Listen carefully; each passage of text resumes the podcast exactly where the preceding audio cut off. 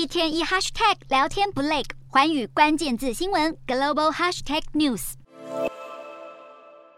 这一节的寰宇大话题要来关注到中国的疫情风控对全球经济的影响。欧亚各国十一月制造业采购经理人指数，也就是 PMI 的中值，从十月的四十六点四升到了四十七点一，但是普遍还是低于五十荣枯线。原因就是全球需求减缓以及中国严苛的风控措施的冲击过大。如果来看到中国方面的话，十一月的 PMI 是四十八，创下了今年四月以来的新低，也反映出了景气动态呈现。紧缩，生产经营活动放缓，主要的原因就还是新冠疫情反反复复。而中国的经济吹寒风，其实也影响到了其他亚洲的地区。台湾上个月 PMI 是四十一点六，略高于十月的四十一点五，但是还是远远低于五十的荣枯线。越南的话，上个月的 PMI 是四十七点四，从十月的五十点六稍微的滑落一些。那么印尼的部分，上个月的 PMI 则是降到了五十点三。再来看到日本十。一月的制造业 PMI 是四十九，低于十月的五十点七，是二零二零年十一月以来首度掉到了五十以下。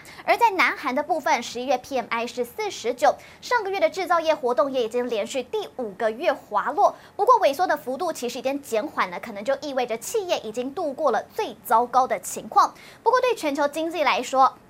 是中国的清零政策，其实还是影响到了野村控股。他们现在就预测说，到十一月中旬的时候，全中国会有三分之一的地区与人口正在受到局部或是完全的封控，所以等同于中国经济产出总量至少有五分之二都是受到封控的影响。所以这个当然也让企业跟民众已经出现了防疫疲乏。近三年来，其实间歇性的封锁、供应链中断和反复的规定，让中国不再对外国工作人员具有任何的吸引力。去年特别特别的痛苦，因为全球其他地区逐步的开放，并且学会与病毒共存。英国商会的成员就指出，在中国他已经经商了十二年的时间，但是他从来没有见过这个社会和经济混乱到这样的地步。目前呢，发生的白纸革命抗议活动源自于清零疲乏，而抗议和政治的动荡其实都是对商业相当的不利。另外，其实真正让人感到不安的就是中国的新冠病例数据，因为本周就出现了大约。是四万个新病例，这是中国的历史新高。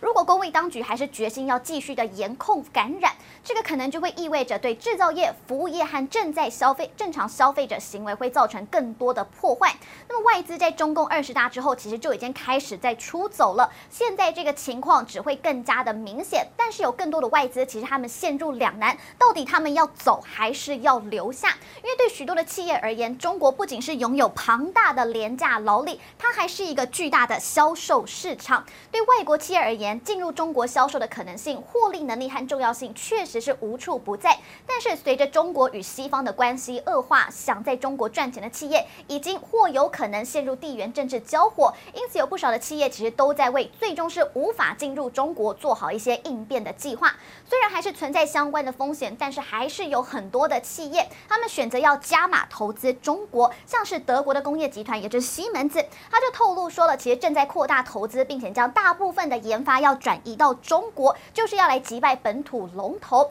那福斯汽车在十月的时候，他们也宣布了将会投资二十四亿欧元，与中国公司地平线机器人建立一家自动驾驶的合资企业。来看到美国的前国际贸易部副部长拉文，他也说过了，即使利空不断，但是许多的业者还是做得很好，像是星巴克还有 Nike，因为他们都已经制定了弹性计划。所以尽管现在面临地缘政治风险和中国反扑的疫情，但是许多大企业或者是一些知名的品牌，他们还是决定要持续深耕中国市场。所以也不难看出中国对他们而言到底有多重要。